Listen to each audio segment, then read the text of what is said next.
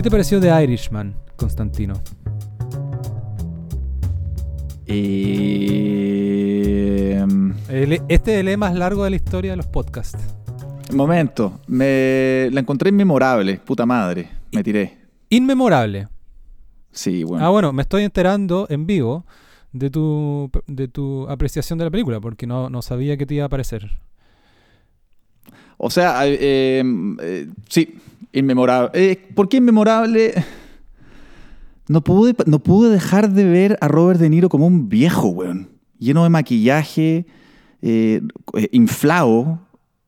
Eh, Más encima, en una de las primeras escenas donde se conoce con Joe Pesci, Russell se llama en la película, que es este mafioso que Russell la Bufalino. lleva en... Él, no tengo idea quién es. Eh, que la llevaba en dónde, Nueva en todo la East, No, en todo el en- East en- en Pensilvania, en Pensilvania. en Pensilvania.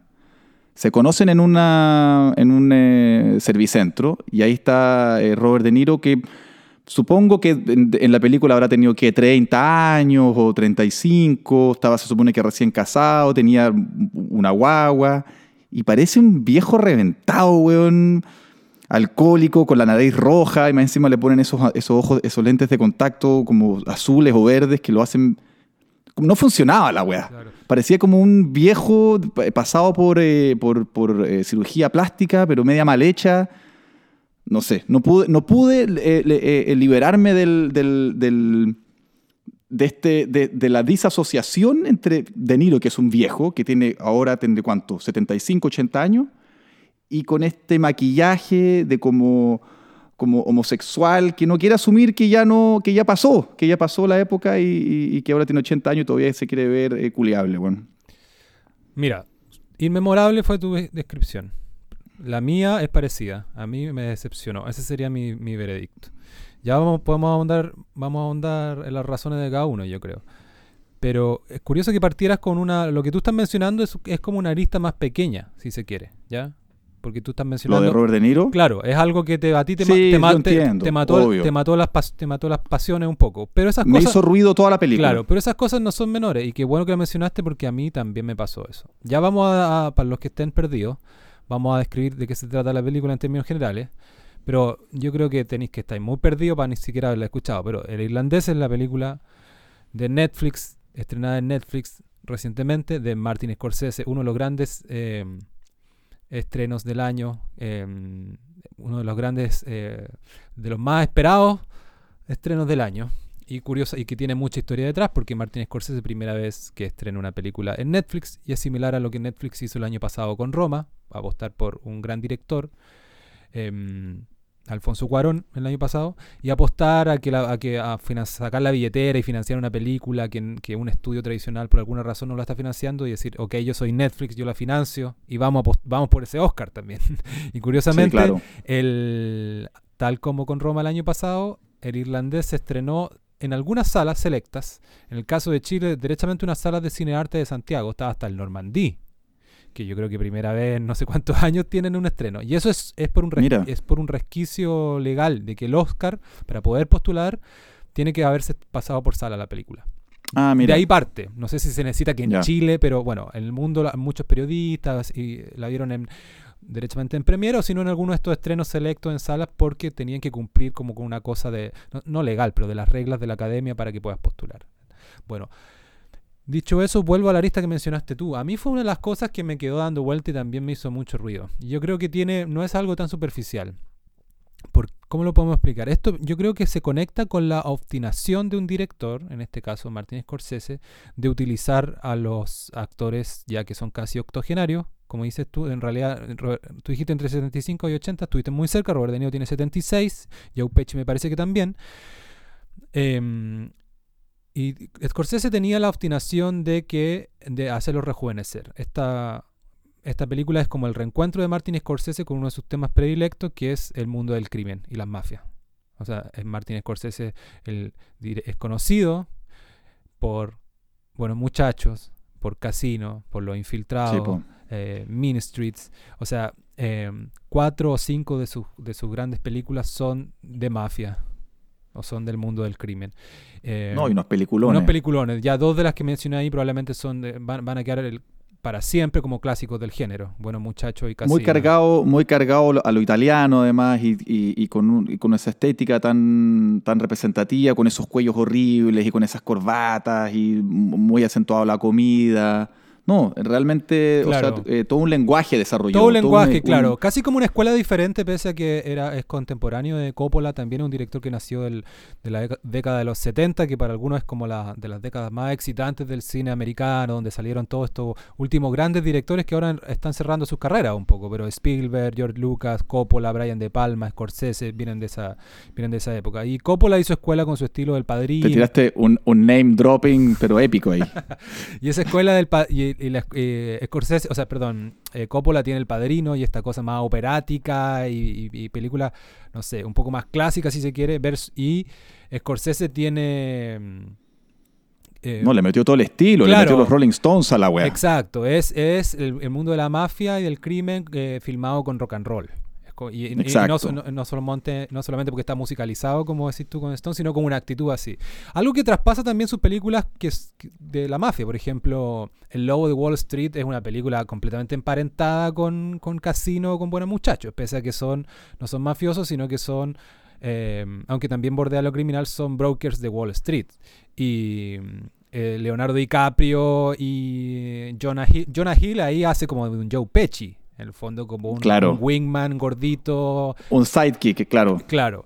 Entonces, bueno, Scorsese mm, tiene un lugar ganado y tiene ese prestigio y tiene una fanaticada tremenda y tiene, no solamente fanaticada así como de, de, de fanáticos de comprarse Blu-ray y como, el- como nerds o ñoños del cine, sino que tiene una- un, un prestigio como entre los grandes directores de, de- vivos y los grandes directores del último siglo y todos los pergaminos que se quiera. Entonces, Scorsese eh, tenía este proyecto que lo que, eh, que entiendo, bueno, retoma esa, esa línea suya de estas películas que hemos mencionado, porque también Scorsese es una persona que tiene, no sé, yo creo que 40, fácilmente 40 películas ya o quizás más. Entonces también tiene otros temas distintos. Tiene películas que son más religiosas, tiene algunas que son sobre otras otros temas como Toro Salvaje, Taxi Driver, El Rey de la Comedia, claro, no, no calzan con, en esta línea. Pero quería con esta película, entiendo yo, cerrar un poco mm, que fuera como su última película del mundo de la mafia y del crimen.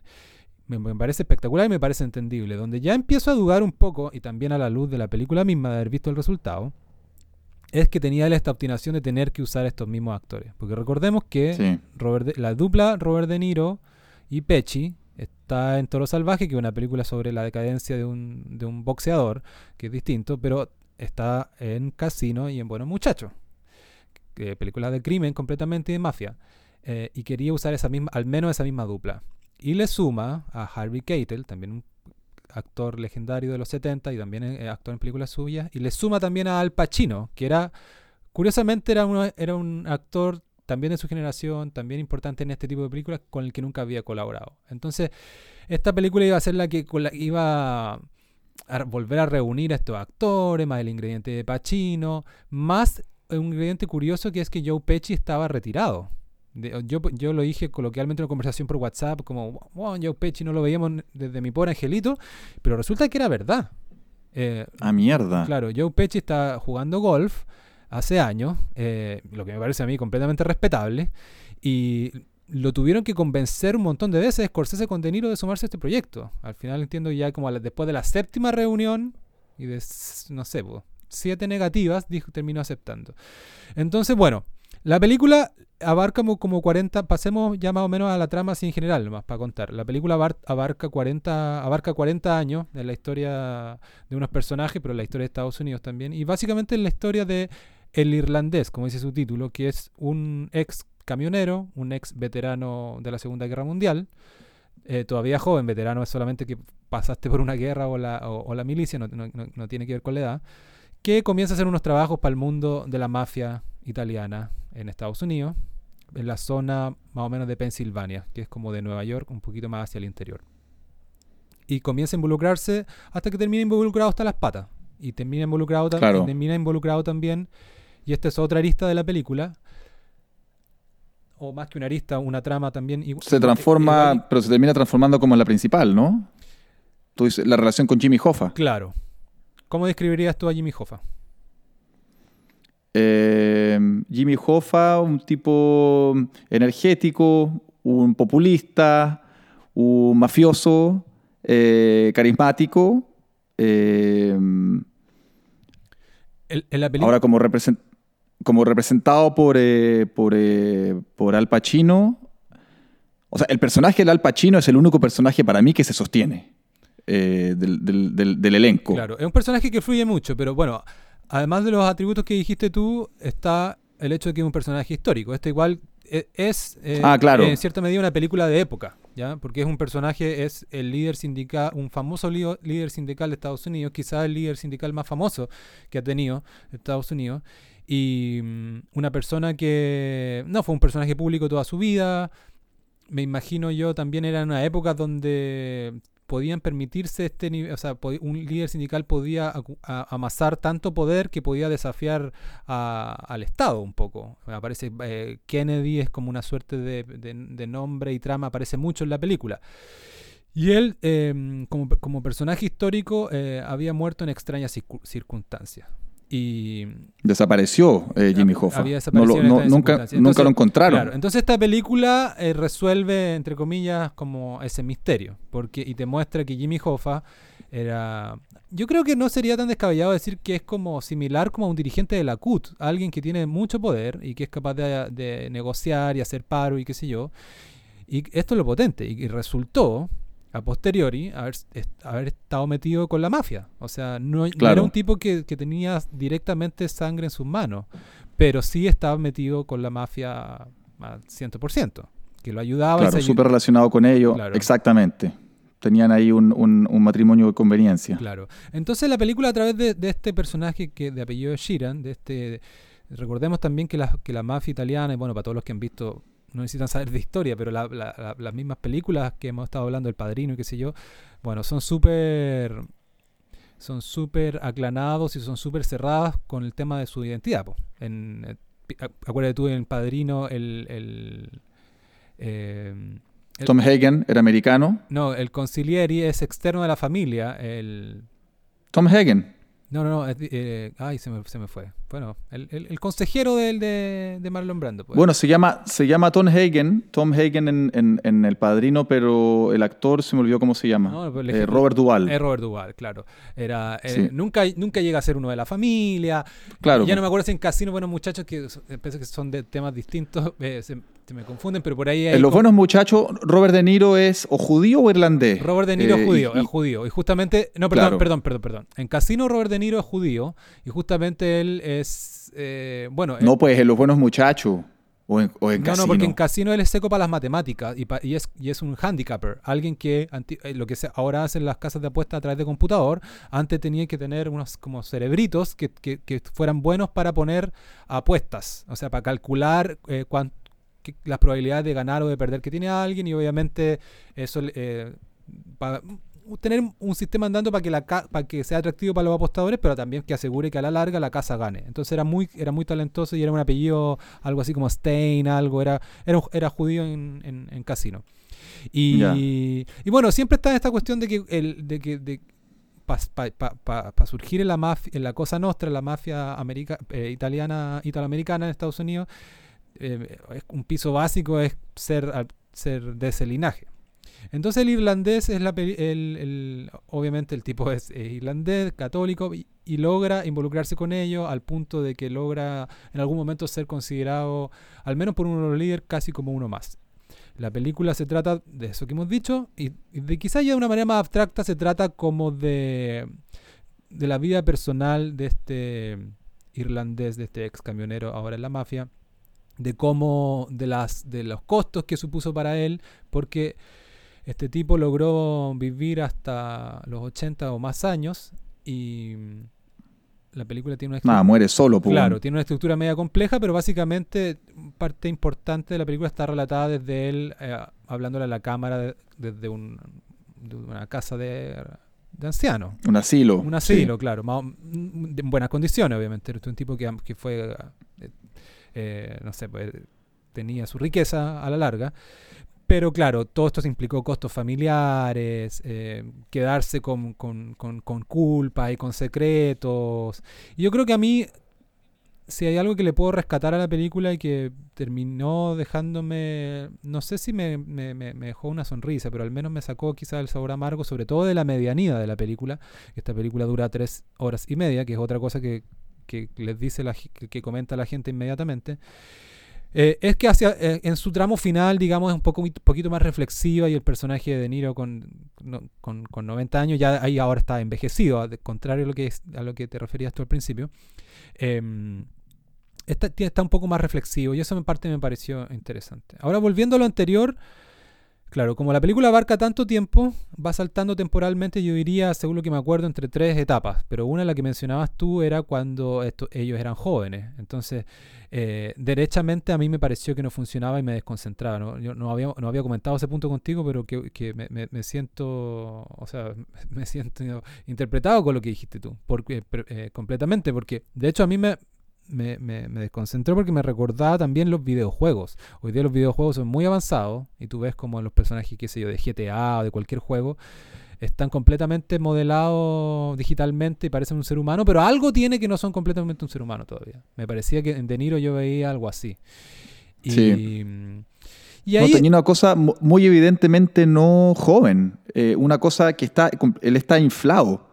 Em, y, los ojos no funcionan con la frente y el pelo no funciona con el cuello porque bueno porque no hay caso nomás pues es como es como cuando las viejas se ponen se empiezan a huevear la cara pues y se ponen cosas raras ah, para verse, verse jóvenes y, no funciona nomás tú sabes que esto se hizo con tecnología no es cierto sí claro, o sea me imagino CGI y probablemente un poquito de maquillaje y un poquito por aquí y un poquito por allá pero no es que eso es como me pasó un poco también, eh, eh, pasaba con esta de, David Fincher, de eh, la, vida del Benjamin Button. También, ahí como que el viejo que era niño y, Brad Pitt como más joven, como hay, un punto en que ya no, que es estirarlo demasiado, bueno. Claro. Y, como, y, no resulta. Eso es, una, es uno de los cuentos que tiene la producción también. Y déjame contarte un poco porque es una de las cosas que, que hizo que esta película se terminara estrenando en Netflix. Lo que pasa, bueno, Scorsese tenía este proyecto, existía este libro que se llama He oído que pintas casas. Así se llama el libro de un, de un entiendo que un periodista, que un libro de no ficción, que logró entrevistar a Sheeran cuando estaba ya en este asilo de ancianos. Y logró que confesara unas cosas y, que contara su historia. Entonces toman este, Scorsese toma este libro y hace esta película.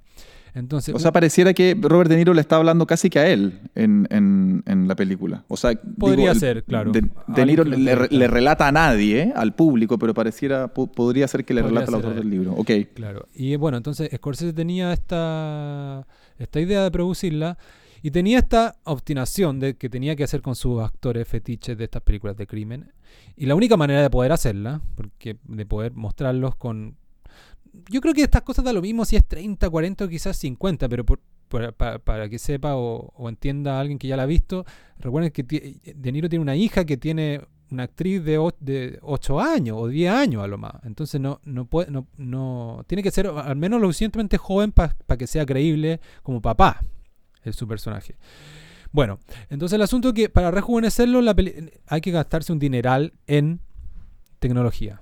¿Ya? Esta tecnología, bueno, como, dices tú, yo creo que probablemente viene ahí, esa película de Benjamin Button ya tiene quizás una década, pero em, se ha empezado a hablar mucho de esta tecnología a propósito de otras películas. Este año, por ejemplo, se estrenó uno, de los de los de los fracasos de este año ha sido Proyecto Gemini, que es una película con Will Smith, una película de acción donde Will Smith se, se interpreta a sí mismo dos veces, porque es una trama donde él se está retirando a los 50 como de Navy SEAL o algo así, y llega un enemigo muy peligroso y que es muy talento, tan talentoso como él y resulta que es su clon de 20 años, entonces Will Smith dos veces. Y, está, está, y eso sí está bien hecho. Pero se habló un montón de la, esa película de Ang Lee también y del dineral que se gastan en esto. Porque pese a que podamos estar pelando que no queda bien y qué sé yo, es súper caro y hacer, se, trata de hacer de la mejor manera posible. Entonces esto suponía de que para poder producir esta película se necesitaba algo así como el triple del dinero de una película estándar de Scorsese. Y ningún estudio, hasta donde sé, ningún estudio estuvo dispuesto a financiarla. Y hay como una cierta, en la conversación de redes sociales, una cosa así, yo, hay como una suerte de agradecimiento a Netflix y como un ninguneo a los estudios como, oye, ustedes no apuestan por el cine de autor y qué sé yo. Pero a mí me pasó que yo igual lo entendí. después de la película.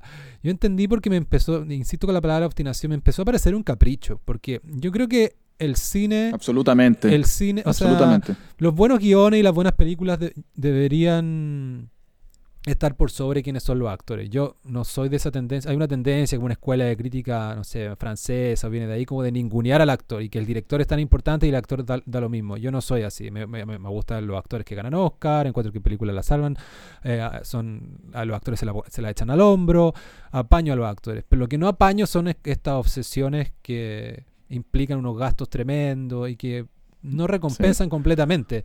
Entonces, claro. ¿Cómo se llama, cómo se llama Cristóbal, el, el- el tipo que ve eh, películas en la Rolling Stone, que reseña la Rolling Stone, el Peter, tipo Peters? Peter Travers. Peter Travers. Peter Travers. A él, a él le vi una entrevista ahora a Martin Scorsese de, no sé, cinco... La, la entrevista duraba 25 minutos, le vi los primeros ocho, una cosa así. Y la entrevista la hacen ahí en el, en el home theater que tiene... eh, pero home theater de verdad, pues, weón. Claro, que tiene Scorsese en su casa, no, Claro. no, no un televisor de 48 pulgadas con, con un equipo Sony, pues, weón. Claro. Una weá de verdad.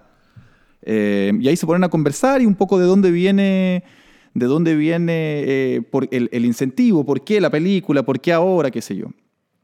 Eh, y ahí eh, Scorsese le dice, sí, mira, eh, con, con De Niro no trabajamos hace 25 años y él me había dicho, teníamos que volver a trabajar, teníamos que volver a trabajar y que él se había leído este libro de este, del el, el irlandés, o sea, el eh, I Heard You Paint Walls. Entonces ahí como que ahí nos encontramos y este fue sí, aquí había que colaborar de nuevo. Entonces a mí me sonó a capricho por todas partes, pues, weón. Claro. Ahora, Eh, a los directores así uno le, a veces le perdona es- esos caprichos. Pero aquí me pareció yo que es completamente poco justificado y volviendo a lo que, lo que quería decirte, me pareció que por primera vez como que entendía los estudios. Bueno, aparte que con el tiempo me he puesto también como entender que estas cosas son proyectos comerciales y que si no llevan gente a la sala no, no tiene sentido. O sea, está bien que no te lo financien. pues, ¿Quién va a querer perder millones de dólares? Me puse a averiguar un poco y en, en la revista Forbes salió un artículo que hacía unos cálculos y decía, bueno, que el que, no sé, la- pues, para que la película recuperara todo lo que costó hacerla, que creo algo así como 160 millones de dólares, eh, tenía que tener un éxito en salas, algo así como lo tuvo El Padrino 3, que es la menos conocida de los padrinos, pero cuando se estrenó eh, tuvo mucha curiosidad y fue mucha gente a la sala. Y tenía, y las cifras del Padrino 2, por ejemplo, en salas, eh, alcanzan a pagar ese presupuesto ajustado a la época y un poco, pero tampoco es como mucho más. Entonces ahí entendí también. Ahora, no estoy diciendo esto que Netflix se equivocó, probablemente Netflix está haciendo su negocio y el otro día vi publicidad en la tele abierta pro- promocionando el irlandés, o sea, en Canal 13. Sale como un trailer y dice solo Netflix. Entonces, Netflix en el fondo no, no tiene, yo creo que tiene ciertos como intangibles de retorno. Netflix quizás ahora va a ganar algún Oscar con la película y como que va a aumentar su prestigio. Pero cuando un estudio que... Sí, pero Netflix es como un supermercado, pues, weón. Ellos les da lo mismo si están vendiendo la hamburguesa más cara o el vino más barato. Eh, Al final eh, ganan igual, pues, weón. Si es una, es Claro. una, es una moledora de carne, pues, Claro, weón. claro. Pero para un estudio que tiene que estrenar en salas para recuperar, lo- me parece... Distinto, es distinto. claro. Me Y, con hora- que- y con una película que dura 3 horas con 29 minutos, puta, francamente, pues, weón. exacto, O sea, ¿cuántos que- combo- ¿cuántas palomitas parece- de maíz tenés que comprarte, cachai? Claro, y me pareció que entendí como esta caricatura del ejecutivo de que del ejecutivo, qué sé yo, de Warner o de alguna cuestión así que dice como, ah, no, me niego a esto, me pareció completamente entendible, claro, tres horas y media. Quiero rejuvenecer estos actores que van a cumplir 80 años para que se vean de 40, financienme.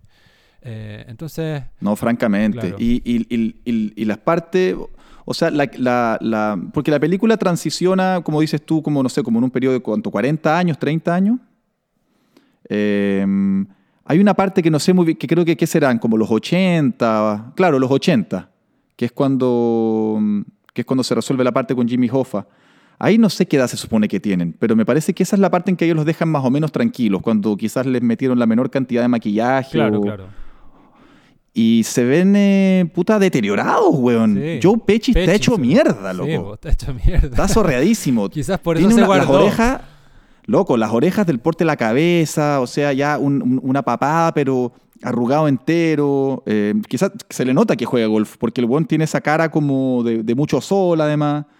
Eh, y las primeras, y las, y las escenas cuando Robert De Niro es joven, hay una escena donde, puta, el buen de Irishman era un Irishman. Buenos para chupar, ¿cachai? Y son matones y, y eh, apatotado y este buen, eh, nada, pues un hombre violento y tenía que moverse con cierta agilidad. No se. Eh, y Robert De Niro tiene una cosa que ya se le nota al caminar, una weá como pata flaca. Claro. En un momento eh, tiene, eh, le, va y le saca la, la- le saca la cresta al, al panadero de la esquina porque eh, corrigió, se le- se- claro, retó a la hija y se le, corrigió- se le ocurrió corregirla.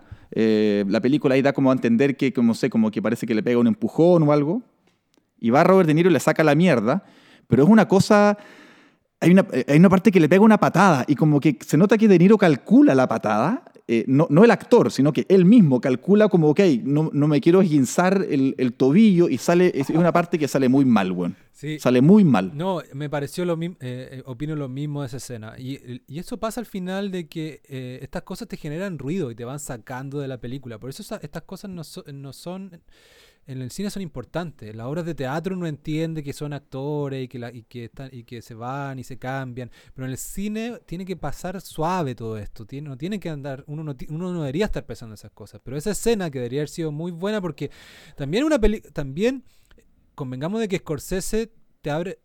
Esta película abría el apetito, entre otras cosas, por el morbo a la violencia. Ya podemos profundizar en ese tema, pero esta película es muy distinta en ese sentido a Casino, Buenos Muchachos y, u otras, porque es una película más reflexiva, es una película quizás menos que romantiza menos a sus protagonistas mafiosos, lo que, lo que me parece válido igual. Pero este es uno de los momentos de explosión de violencia, donde tú, a mí me parece igual como eh, tiene algo como de chauvinista en esa escena cuando De Niro dice, eh, ¿te tocó el panadero? que ¿Te retó? ¿Qué, te hizo? Ya, pero te tocó. Sí, me empujó un poco. Ya, listo. Y sale de la casa y tú dices, este huevón va como un, como un hombre a la antigua. Va a justiciar. Yo, Exacto. Claro, yo, yo casi que, que- que me- por eso digo como una cosa chauvinista, te- como que uno le cuesta te cuesta reconocerte a ti mismo. Yo estoy como, vamos, huevón, démosle, ¿cachai? Se viene una parte buena, pero más encima una parte que te parece justa. Un huevón, ¿cachai? X está, está- está tocando a tu hija. Y a mí me parece uno de, esos buenos, uno de los buenos valores, ¿cachai? Como el mundo eh, tradicional de generación de nuestros abuelos, ¿cachai? Como una cosa más como, oye, huevón, le pusiste un, un- un dedo a mi hija, te aforro, ¿cachai? Ahora, claro, no, no fue abuso sexual. No, Es no, no, se la, corrigió nomás porque la pendeja parece que se había mal portado en la panadería, una cosa así. Claro, porque era su empleada. eh, o, no, o, no, o no sé, no me estoy- acordando bien. Ah, sí, parece, Claro, claro. Ahora sí, Claro. tienes razón. Pero en el fondo razón, yo ahí me, hace, me hace salivar un poco. y Digo, se viene una buena parte, ¿cachai? Estoy con el personaje completamente, ¿cachai? O me, me recuerda como... O, o uno se, se acu- se acuerda de escenas parecidas. Ray Liotta cuando va donde el vecino que también algo le dijo a la señora. Ray Liotta en Buenos Muchachos y lo agarra del pelo y le empieza a cachetear hacia el vecino. Son, todas esas cosas son parte del atractivo de las películas de Scorsese. Y claro, como decís tú, lo que sigue a continuación es una escena de violencia completamente inverosímil, donde este panadero o lo que sea le sacan la cre eh, es mucho más grande que De Niro y casi que se tiene que tirar él así como para la calle para que se para que para ayudar a, a que se note Mira, ahora que lo pienso, eh, esa escena, eh, Scorsese deja la cámara lejos, al otro lado de la calle, Sí. y, y- y como que filma, cuando, cuando en general Scorsese es relativamente explícito, relativamente, es explícito con la violencia, y en, en otras películas te pone ahí, te pone, te pone la cara del weón en el primer plano, o te pone como le revienta la cara Joe Pesci ahí eh, a metiéndole el lápiz, el lápiz en el cuello, en la garganta al otro loco. Aquí no, po, weón. aquí toma distancia quizás por lo mismo, como para... mm, eh, para mitigar la para que no se note tanto que Robert De Niro ya, ya, ya fue, pues, weón. Ya fue y, y- que la escena en verdad no es tan impactante y, y bueno, como lo dices tú, es una cosa que te va sacando de la película, que hace mucho ruido y, cuesta... mm, nada, pues le quita verosimilitud, weón.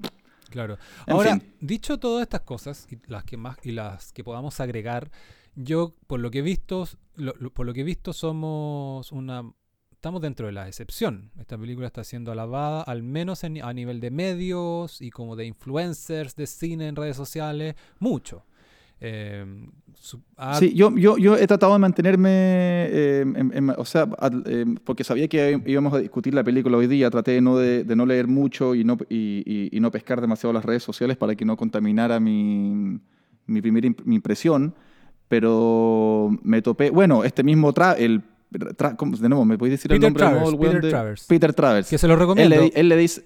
Él le dice, él le dice a Scorsese, es la mejor película del año, ¿ah? es la mejor película del año. eh, bueno, lo tenía sentado al frente, ¿qué le iba a decir? Una cagada de película que filmaste, no sé. Claro. O puede que le encante también, si él es, es de la generación de él y se ponen a hablar de la vejez, de cómo la película en verdad es un retrato del paso del tiempo. Eh, todas las películas son un retrato del paso del tiempo, pero bueno. Eh, eh, y, y de, y de ahí me topé también con, una, con, un, con un hilo de, de Twitter de Guillermo del Toro, eh, director de, ayúdame Cristóbal, eh, el, el laberinto del fauno. Claro, el Día de la, memoria del agua que ganó el Oscar. Ya, de la memoria del agua, correcto. Y él, obra maestra, al tiro. Eh, y, y- y- y le leí dos o partes, una weá de, de cómo se parece a eh, Barry Lyndon de Kubrick. Y yo ahí dije, ¿de qué me perdí por la chucha, weón? ¿Qué, qué, de- qué- qué- se me escapó del- de, de- de los, de los 100 años de, historia del cine que estaban eh, eh, condensados en esta película que no que se me escaparon, weón? Claro, me, acabo de, pegar un condoro gigante porque dije La memoria del agua, que es una película de Matías Vice.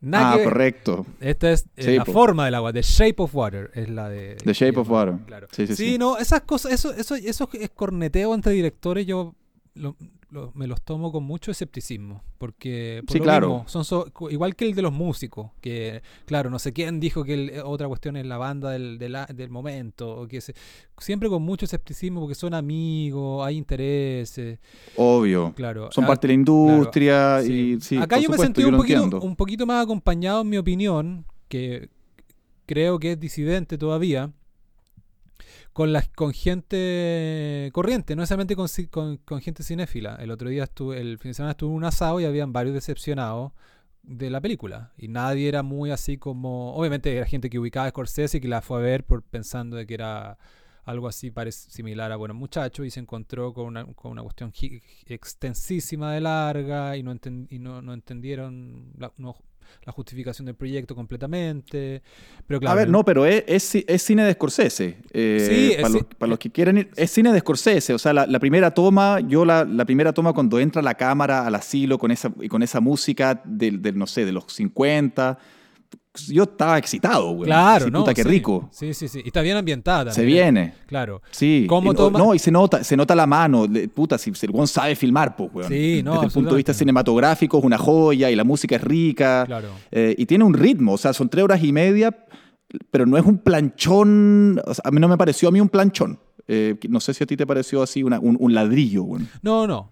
Sí se me hizo pesada, no sé si como un ladrillo, como, como un par de piedras, ah, en- Eso. en la mitad, en la mitad, en la parte eh, cuando se pone, cuando sobre todo la, la trama más sindical y de Jofa, porque para volver un poco de... La parte comunista, pues, weón. No, para volver un poco de- sobre la No. película, hay toda una... La mitad de la película que coincide como, claro, con la, con la medianía de la vida de estos personajes. Este irlandés lo mandan a trabajar con Jofa, con este líder sindical, y termina haciéndose muy, haciéndose muy amigos. Casi que vacaciones juntos, familiares y qué sé yo. Pero aparte Claro. empiezan, empiezan tramas que son minucias. Que a mí siempre igual me ha, me ha costado enganchar con eso, como minucias de, del lío con Pepito, con Juanito, o con no sé qué cosa, o que algunas enganché, por ejemplo, me pareció interesante saber toda esta cuestión relacionada con Cuba. Yo no tenía idea, me imagino que eso es, más o menos verídico, pero había mucho mafioso que apoyó a Kennedy, no de alguna manera también, media indirecta, o que estaba eh, eh, esperando de que Kennedy ganara, porque con la promesa, no sé si la explícita de alguien del círculo de Kennedy o qué sé yo, de que Cuba se iba a recuperar, entre comillas, O para sea, que, Estados Unidos. que se recuperaba para Estados Unidos como el puterío, pues, Exacto. para volver con los casinos, Claro, los puteríos y los lavados de dinero, Claro, básicamente. entonces esta mafia de Pensilvania, Chicago, Detroit, Nueva York, no sé, me pierdo también un poco porque también aparece Harvey Keitel, ponte tú, es un, es un capo más, más grande que Joe Pesci. Eh, entonces también abarca más, pero más o menos del nor- norte y este de Estados Unidos, diría yo. Eh, estaba- estaban con unos colmillos gigantescos pensando de que iban a poder abrir sus casinos en La Habana. Y ven, y hay una escena que es buena también, y de Pechi viendo por televisión la- el fiasco de Bahía Cochinos, donde Estados Unidos Claro. no, no, no le resultó este apoyo. Bueno, el padrino también se, se hace cargo de esa parte eh, con Cuba, ¿no? El año nuevo, ahí cuando eh, Al Pacino le dice a, mm, a Fredo, It was you, ¿no? You broke my heart. Eso es en Cuba, pues, bueno. Ah, no me acuerdo. En El Padrino 2. En fin. Sí, sí, me- me- Eh, acuer- me- Ah, claro. No, pues está, ambi- está am- ambientada en Cuba, derechamente, sí, pues. Esa parte, Esa parte sí. claro, Sí, sí, sí, sí. En, en La Habana. Bueno, y... Entonces, bueno, esa medianía tiene cosas interesantes, pero otras que ya me, me parece que se me- la película se me encerró. Me recordó como me sentí un poco claustrofóbico. Mucha reunión y mucho no sé qué. Ahora este personaje, como dices tú, el de Pacino, eh, eh, es, un buen personaje. Un buen personaje Pacino lo hace bien. Está en su registro de siempre, que es como harta vehemencia. A mí me gustó igual Pesci, pero yo creo que, claro, yo digo lo mejor de la película es Joe Pesci, pero también hay ahí parte de puntos por secretaría que le doy a, que Joe Pesci haya vuelto y qué sé yo. Pero claro, puede que Pacino sea un poco más convincente como personaje. Es que además Pacino es el personaje que está menos deteriorado. Si, puta, discúlpame que lo subraye de nuevo, pero es que los, los actores están muy viejos, weón. Yo creo que Robert De Niro, eh, eh, o sea, ahora tú ni siquiera lo mencionaste como, como de los puntos altos de la película, porque yo creo que eso ahí se pierde por, por, por la edad, por una va que ya es, es- está inflado el weón, eh, está inflado. De aire, digo. La cara y el cuello y ese pecho gigante, weón. En cambio, el Pacino me pareció todavía entero, weón. No sé cuánto, cuánto CGI le habrán puesto maquillaje, pero no me pareció arru- arruinado, weón, o comido por los años, weón. Me pareció Sí. que estaba bien. Sí, ya lo habíamos visto. En la, eh, ab- tiene una- un, un rol pequeñito en la película de Tarantino, en Once Upon a Time in Hollywood, y también lo hacía bien. Bueno, Scorsese, obviamente, esta película no va. O sea, insisto de que creo que somos una opinión minoritaria. Yo sí lo que creo, por, por estas conversaciones que he tenido con espectadores más casuales, es que la película no le va a ir tan bien. O sea, si hicieran una encuesta de rating, esta cosa no sé cómo se mide ahora, eh, o, o con estos deditos para arriba y para abajo que cuando se estrena una película en IMDb, eh, cuando se estrena una película aparecen en IMDb o en Google, en Rotten Tomatoes aparece la crítica, el 90% de los críticos están aprobando esta película, algo así, y aparece al lado el, el score del público. Siempre cuando parte un estreno, sobre todo un estreno que tiene mucho cinéfilo alrededor, que decir de las películas de, de superhéroes, que no sé si son cinéfilos o fanáticos del, mundo del cómic, tiene caleta de, de score de, de aprobación de la audiencia. Pero a la larga empieza a aparecer un porcentaje más real.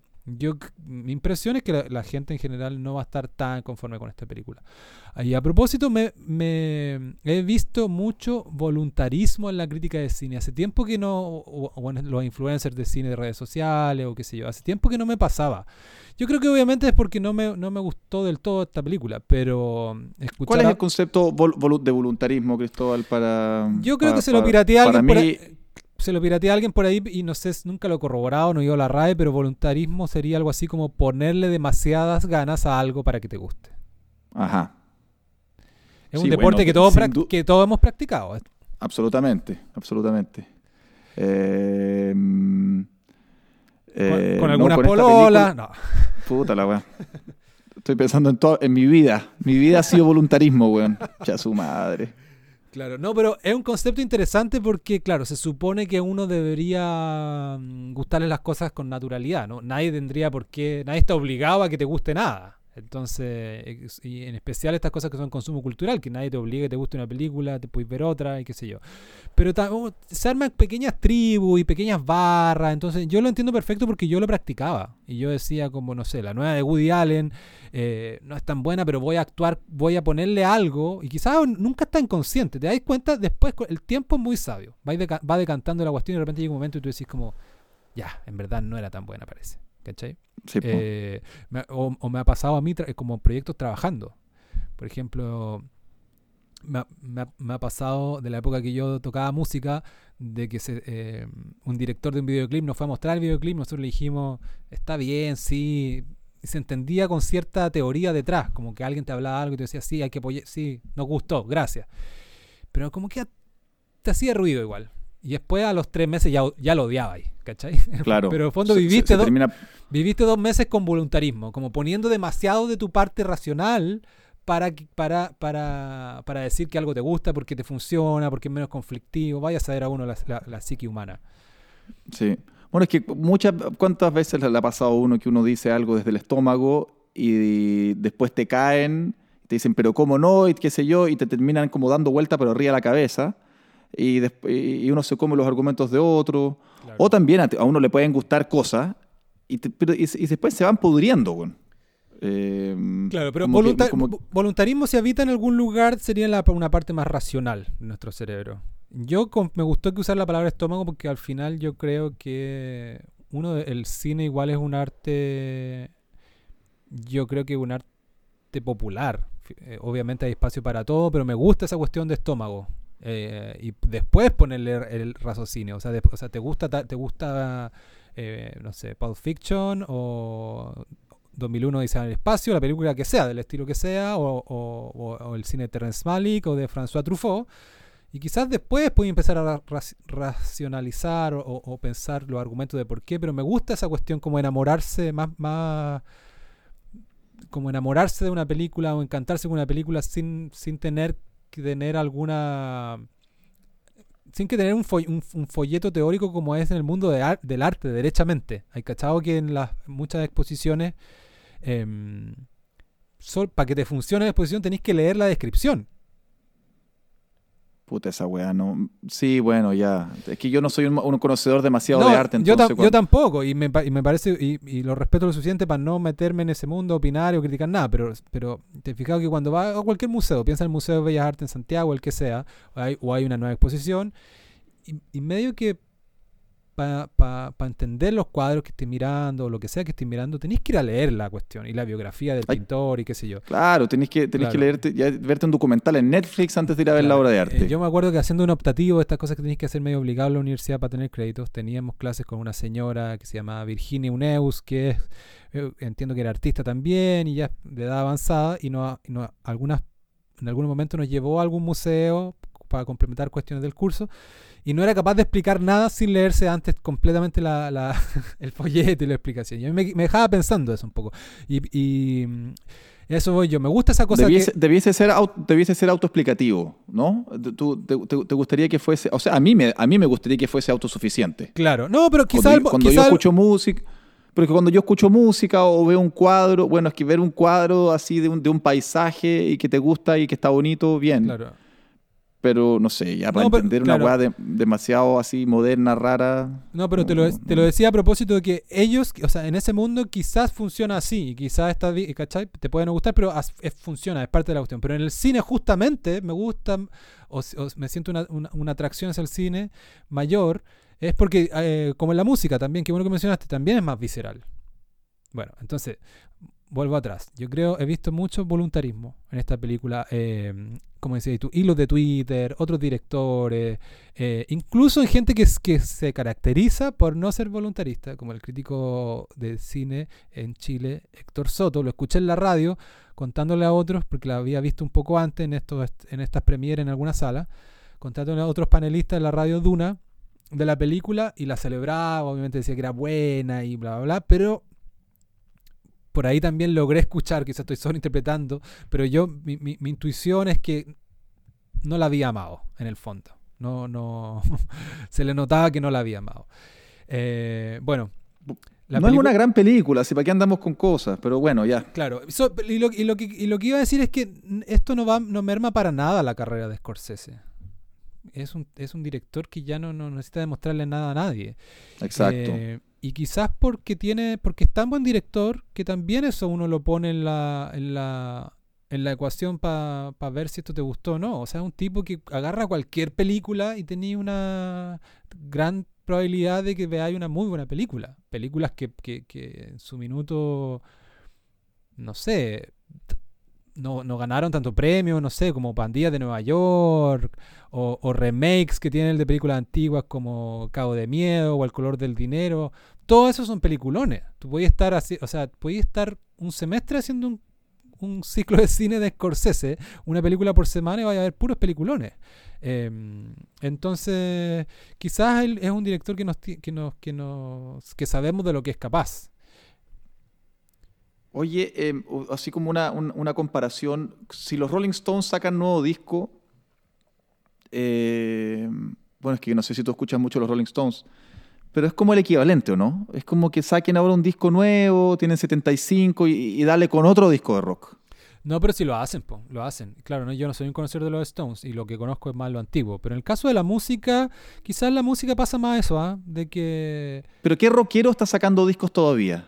Así de rockero de- que, que- que- fue grande en los 70, en los 80. A ver, es que, bueno, qué bueno que tocaste el tema porque eh, pienso ahora que es, es diferente. Porque la música... no, es diferente, po. El, es talen- diferente. el talento musical, eh, no sé por qué, ¿ah? no, aquí no voy a encontrar las razones, pero el talento musical se tiende a expresar, al menos en, el- en la, en la música del, del- del rock en adelante, o en la música popular, el- estoy pensando en la explosión del siglo XX, años 50 en adelante, Elvis en adelante, es una cuestión más juvenil. Y los grandes compositores, Lo es. eh, su- sus cumbres eh, autorales son cuando tienen 20 años, 20 y tantos, sino menos. O sea, eh, Paul McCartney escribió Yesterday est- estando los Beatles a los 23.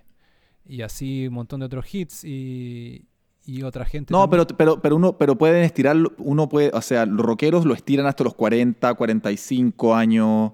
Eh, me parece que Lennon, el Imagine de Lennon, me parece que lo sacó exactamente a los 40 o... No, lo mataron a los 40 este weón. Bueno, no sé. Pero late 30s me parece que fue el Imagine de, de Lennon. Claro. No, sí, después Eh, pueden seguir haciendo buena música, pero pasa mucho de que no. De que incluso ellos mismos lo asumen de que no van a poder hacer una, una cuestión que le haga la pelea al, al- al ma- al material inicial. En el cine es distinto. Tam- también hay gente que, ha- que, que pasaba un poco más antes.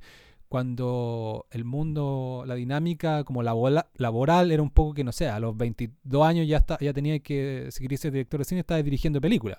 Ahora, este es otro tema, pero la extensión de la, de la, de la juventud casi que hasta los 30, 30 o 40 hace que, que se demoren un poco más en empezar a hacer sus películas. Pero, por ejemplo, François Truffaut, que lo mencioné antes, el director francés y, y parte de la nueva ola, su primera película es Los 400 Golpes y es considerada como su mejor película. Y tenía, no sé, ¿Y probablemente- y a qué edad? no me acuerdo, pero yo creo que tenía algo así como 28, una cosa así. Eh, eh, Ciudadano Kane, de Orson Welles. Tenía, me parece que tenía 25 años Orson Welles. a- No, a hacer Súper joven. Y, y Claro. creo que, y creo que más joven, Cristóbal. Eh, ¿Y qué edad tiene este pendejo Damián Chazelle, el canadiense? No, no es canadiense, es gringo. Ah, es gringo. Sí. No, él tiene, él, él es claro, él tiene unos 33, una cosa así, y- pero ya tiene cuatro películas y ha estado, y está en los Oscar con cada una, poco menos. Sí, pues él, él es, él es así. Bueno, pero creo dicho, que es canadiense, pero bueno, eso no es relevante. Pero dicho eso, eh, claro, Chazelle, director de La La Land, de Whiplash, de First Man. Bueno, pero dicho eso, el, en, quizás como en la literatura, el cine también tiene una cosa de que se necesita una, una mirada madura a veces. Se necesita una mirada como más contemplativa.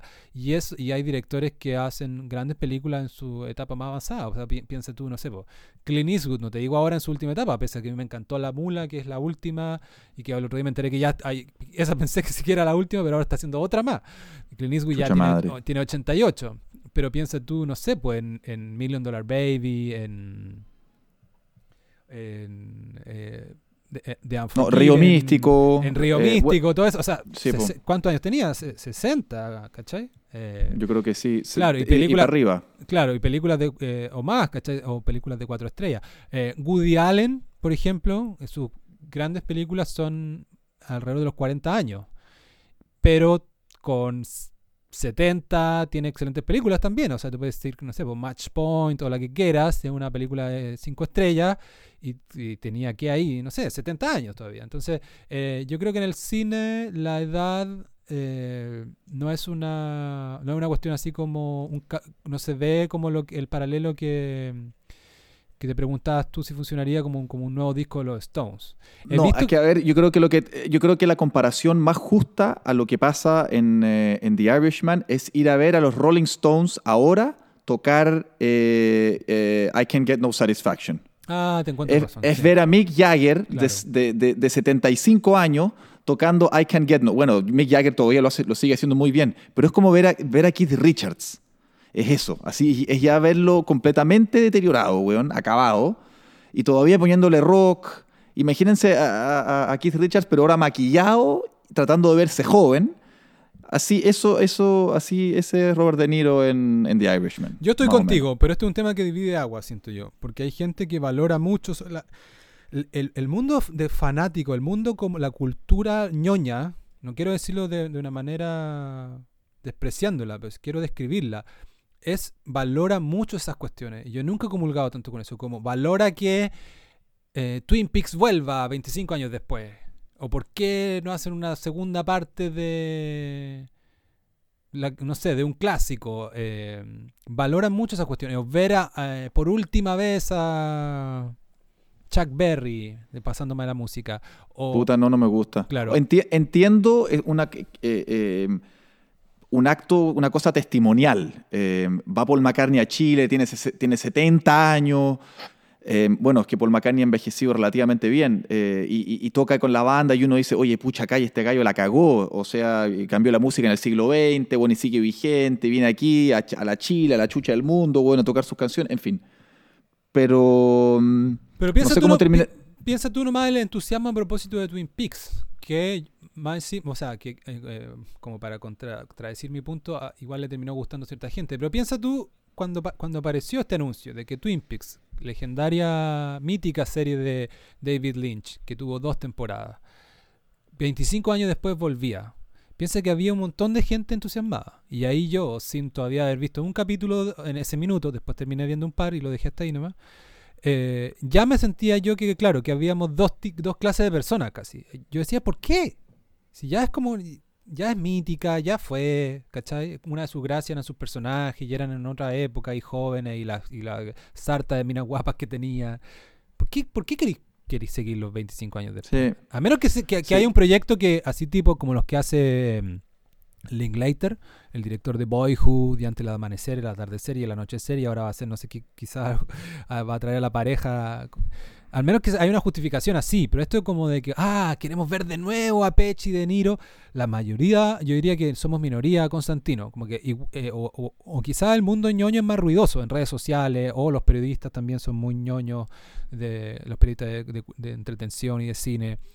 Eh, hay ahí, eh, en, en ese mundo se valoran estas cuestiones, se valora que esté, que sea como, ah, la, de, de Niro de vuelta a sus grandes personajes. También hay una conversación de, de respecto, claro, pese a que coincidimos en que de, De Niro quizás no luce tanto como estos otros dos actores, eh, hay gente que está pidiendo el Oscar para De Niro. Y es como, ah, Por volvió, el- Dios, claro, weón. volvió el Robert De Niro que nos gusta. ¿Para porque- qué? Deshonestos, weón. Sí, eh, Claro. eso, eso ya empezar a, a decir huevá. Claro. Es, Eh. es como la gaviota para el weón que se pone a llorar arriba del escenario. No, no me parece. No. Y lo- y Seamos lo- sinceros. Es que ya se, se, se- se va toda la mierda, pues, weón. Se va toda la mierda. Mira, los Oscars Bueno, están pero- tan, tan malos que no me extrañaría alguna Mira, sí sé, después de que le dieron el Oscar a esa cagada del libro verde, weón. Qué película más mala, weón. Qué Ah, Green paquete, Book, claro. qué paquete de, de- de- palomitas, como diría Guarelo, sin palomitas, weón. Impresionante, weón. Bueno, eh, Aire. eh, para decir algo a favor de, de- de Irishman, este no es, esto no es, un, no es un paquete de palomitas, claro. Es una película que quizá...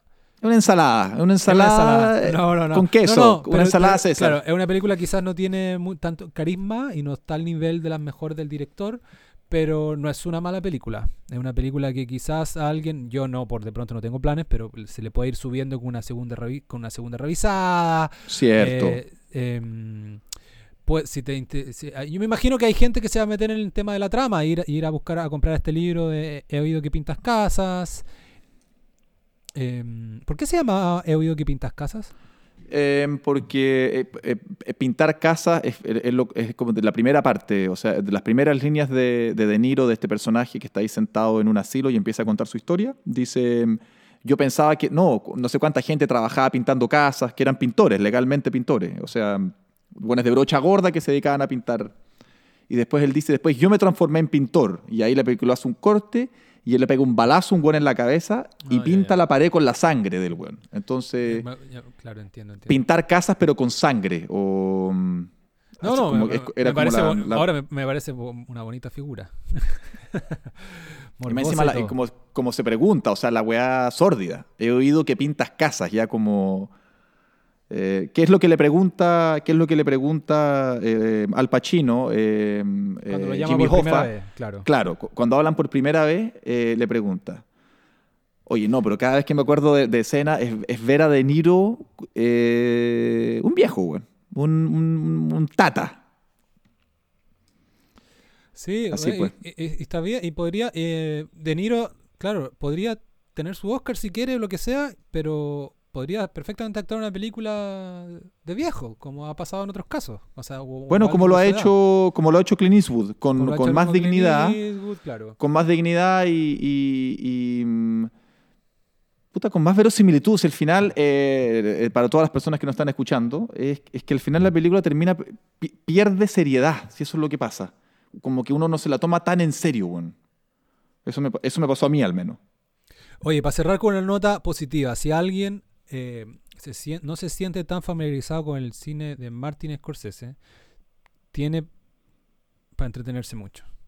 Taxi Driver, Toro Salvaje, las que hemos hablado de la mafia, Casino, Mean Street, eh, Buenos Muchachos. Pero hay, está lleno de otras películas interesantes. tú, el No, peliculones, weón. El Aviador es una película que yo me la repetiría todos los meses. La encuentro una delicia. No sé Sí, el aviador. Y, y per- perdió, mira, perdió eh, mejor película contra Million Dollar Baby. Pero yo creo que el aviador era. era me parecía a mí que era, era, era, era mejor material para Oscar cuando todavía el, el Oscar tenía relativa seriedad. Me encantó el aviador. Pelicu- esa sí que es obra maestra.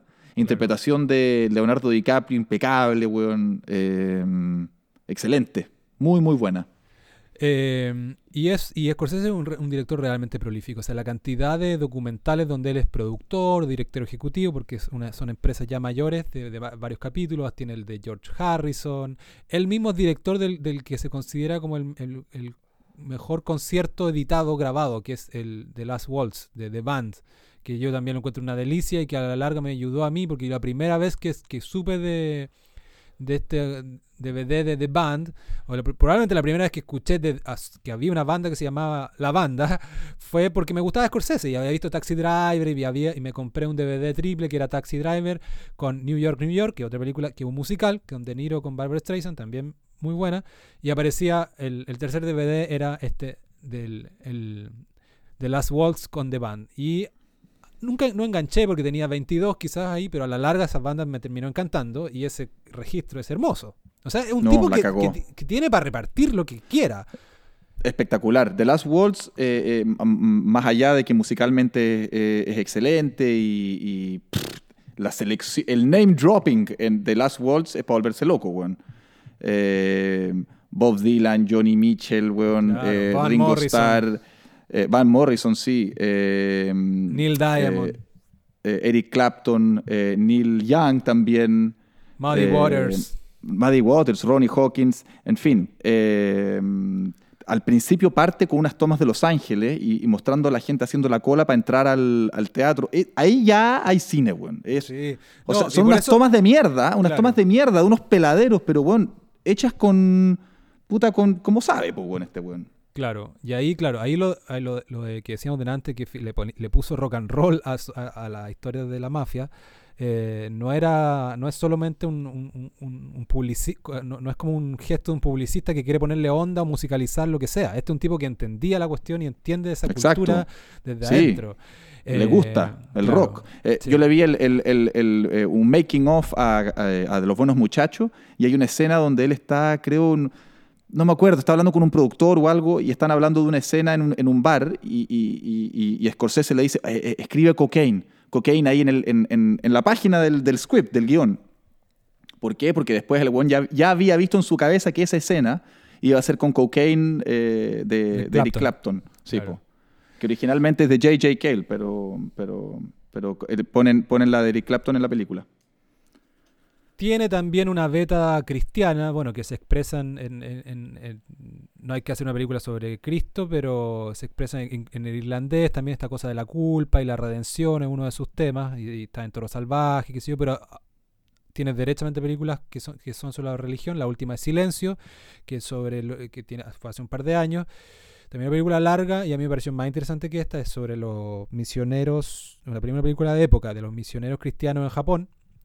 Y mm, tiene la última tentación de Cristo, eh, Kundun o Kundun, como se diga. em, No, tiene, tiene una, una cantidad de películas impresionante y un nivel realmente admirable. O sea, ser la regularidad es algo que en el cine no se da tanto es, eh, y en la música tampoco, y es normal de que alguien haga una película buena, un par mala, y, o sea, es como cosa de verlo con cualquiera. Los hermanos Sí. Cohen, eh, Woody Allen, Clint Eastwood, qué sé yo, es como que pueden ganar el Oscar un año y el otro año es una cuestión que nadie la fue a ver. Eh, Sí. Linklater, Linklater mismo, Boyhood a mí me encantó y después el, el Linklater... que tiene todo mi respeto, ha hecho como tres películas, me enteré que una, una me gustó, la otra vi un ratito y otra no sé ni sé dónde estrenó. No, este es un tipo que, que está siempre como a un buen nivel. Entonces, eh, eso, para cerrar con una nota positiva. Yo, una de las películas del año, eh, Constantino, y que quizás deberíamos comentarlo cuando cerremos el año, que, quizás lo vamos a terminar cerrando en enero, eh, y hagamos una suerte de balance, es Joker, que no, que no, no la hemos comentado y no, no- tam- tampoco es que el mundo necesite demasiados comentarios de Joker, pero podríamos llegar a conversarla, pero... A propósito de Joker está el caso del, Rey de la Comedia y Taxi Driver, pero sobre todo el Rey de la Comedia, una película que quizás mucha gente no conoce y si, te gustó Joker, el Rey de la Comedia tenía una película parecida y que Joker se inspira directamente en esa, también con Robert De Niro, en una tecla de comedia eh, oscura, de humor negro, que una película bien especial, no se parece a nada. No, así que toda mi admiración y respeto a Martin Scorsese. Y que le fue mal a todo esto. Cuando se estrenó al principio, fue una película que, que no le fue bien. Sí, y, empezó a agarrar créditos de- a- eh, años después, eh, El Rey de la Comedia. Ah, eso no lo Fue sabía. un- eso no lo sabía. Fue un, eh, lo, dijo, lo dice él mismo en esta entrevista que le hace, le hace Peter Travers. Eh, dice, no, esta- me, fue, me fue mal nomás Pugón, con esta weá. No me Claro. pescaron. Claro. Así No que eso. pescaron. eh, en última Mira, yo, est- ¿estamos cerrando ya, Cristóbal? Como quieras. No, te pregunto, ¿cómo estamos de, cómo estamos de timing? Llevamos una hora hablando. Ah, ya. Eh, eh, no, para cerrar, digo que hay que saber retirarse con. Hay que, ser, hay que saber retirarse a tiempo, decía, o decía, sigue diciendo mi papá, weón. Eh, que lo dijo a propósito de su propio retiro eh, a, a la montaña eh, y lo dijo respecto de todos los políticos y a los buenos que a los 65 años siguen ahí agarrados de, de puestos que ya no, no tienen la energía ni la competencia ni, ni nada, ni la visión para seguir, eh, para seguir ejer- ejerciendo. weón. Eh, eso. Hay que retirarse temprano de las fiestas también. Aunque cueste. Exactamente. Aunque cueste. Es que- puta, que hay que esa weá no, la- no, no la he logrado aprender, weón. Todavía. Es que No, después ya es patético. claro. Como ya otra, otro trago. Y después te das cuenta que retrocediste eh, 20 lucas y que podría haber, te podría haber retirado con dignidad, weón, a las 2 y media de la mañana, después de haber tenido dos conversaciones interesantes, pero no, ahí te quedaste. En el sur, la de donde yo vengo, la cultura más, claro, más, más de colegio de hombre y, eh, y de tomatera, así, o de junta de amigos, es, es completamente al revés. Como, no te vayas, pues es como ya, es como casi que, o era así, más Estirar. chico, casi como que el héroe era el, el que fue capaz ya de, de bajarse la, eh, eh, la última gota de la botella de pisco que había. No, weón. No, estirarlo y estirarlo y estirarlo. Y en la mañana siguiente, uno, ¿para qué? ¿Para qué, weón? ¿Para qué? En honor a eso, vamos a dejar hasta acá nuestro episodio. Nos encontramos la próxima semana. Excelente.